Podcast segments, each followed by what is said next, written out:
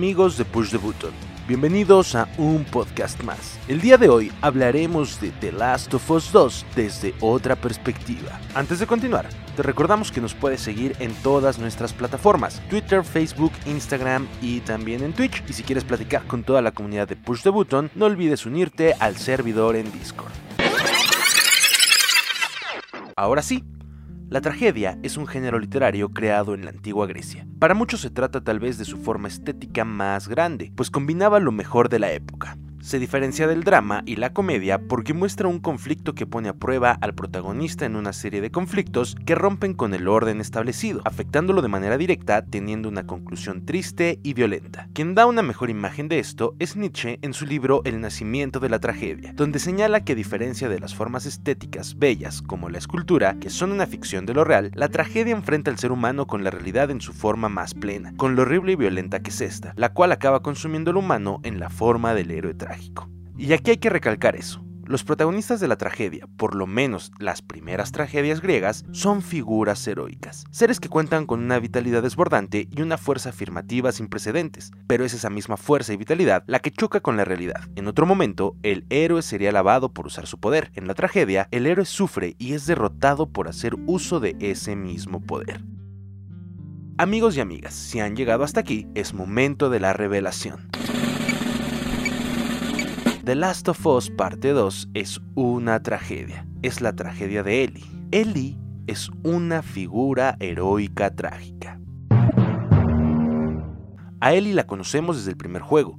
Sabemos que ella es alguien que se puede bastar a sí misma en un mundo destruido. Es alguien afirmativo pues a pesar de todo lo que sucede a su alrededor, ella jamás se da por vencida o pierde su ánimo. A pesar de todo, en el primer The Last of Us, ella sigue siendo una niña, y su inocencia y vitalidad son palpables. No solo eso, tiene un poder especial, es inmune a la enfermedad que acabó con gran parte de la humanidad, siendo la única esperanza para poder desarrollar una vacuna que acabe con el mal en el mundo. Ella es alabada, protegida y amada. Es nuestra salvadora, nuestra heroína. Como todo héroe, ella debe de salvar al mundo, ese es el significado de su vida. Pero para lograr eso, ella debe de morir. Pero aquí es donde comienzan a girar los engranajes de la tragedia. Los héroes trágicos sufren porque su poder se enfrenta a la realidad y la realidad es que tienen un destino que cumplir. No importa lo que hagan o dejen de hacer, este se debe de cumplir y ese destino no es algo que beneficie a estos héroes, pues va en contra de sus deseos.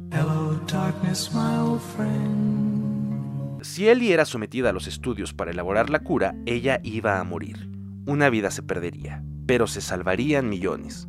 No, Ellie no tenía como destino morir en esa mesa. Ellie tiene un destino trágico. Ellie debe vivir. Joel la rescata eliminando de paso a la única persona que puede desarrollar una cura. Le quita a la joven su razón de ser hasta ese momento, condenándola a la vida. Joel es ese dios que juega con la vida del ser humano, aquel que siempre está empujando a la figura trágica a sufrir cumpliendo su destino. La realidad choca una y otra vez con Ellie. Ella podría arreglar el mundo, pero no puede aunque quiera. Trata de vivir, se esfuerza en hacerlo, en ser feliz, ya sea sola o con Dina, pero no puede. Ella no es un ser pasivo. Su poder la obliga a actuar, a hacer algo más, a estar en movimiento constante, a vivir. Joel la empuja una vez más al morir. De nueva cuenta tiene un objetivo, la venganza.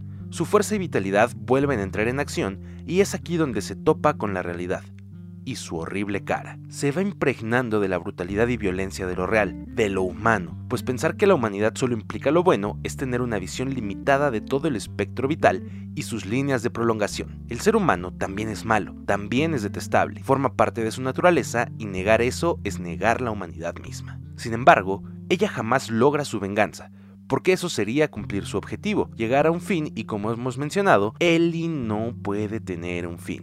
Constantemente se tiene que mantener en acción, que viene de experimentar la vida de manera continua. Ellie es derrotada por Abby dos veces, primero física y después moral e ideológicamente, su fuerza imparable que encontró con el objeto inamovible. Sin embargo, no es Abby quien propiamente la derrota al final, es Joel, ahora en forma de recuerdo, quien de nueva cuenta la detiene de cumplir su propósito y la arroja al mundo. Ellie no puede morir, porque biológicamente eso significaría que cumplió su propósito, pero tampoco puede concretar su venganza, porque filosóficamente también llegaría a un desenlace. Tampoco se puede establecer en una vida tranquila porque es una figura heroica, y el héroe o heroína siempre debe de estar en el acto. Sí, podemos decir que Ellie se vuelve un ser detestable, pero no por eso es menos real. Al contrario, eso la dota de un realismo brutal y es por eso que no podemos aguantar verla así, porque es muy parecida a lo que subyace debajo de todos los adornos que le hemos puesto a la existencia, porque es muy parecida a nosotros, porque su tragedia es que debe de estar viva, porque es humana, demasiado humana. Si llegaste hasta acá, te agradecemos por escucharnos. Recuerda que nos puedes seguir en todas nuestras plataformas, Twitter, Facebook, Instagram y también en Twitch. Y si quieres platicar con toda la comunidad de Push the Button, no olvides unirte a nuestro server en Discord. Con información de Pablo Stark, yo soy Leo González de Push the Button y te pedimos que nunca dejes de jugar.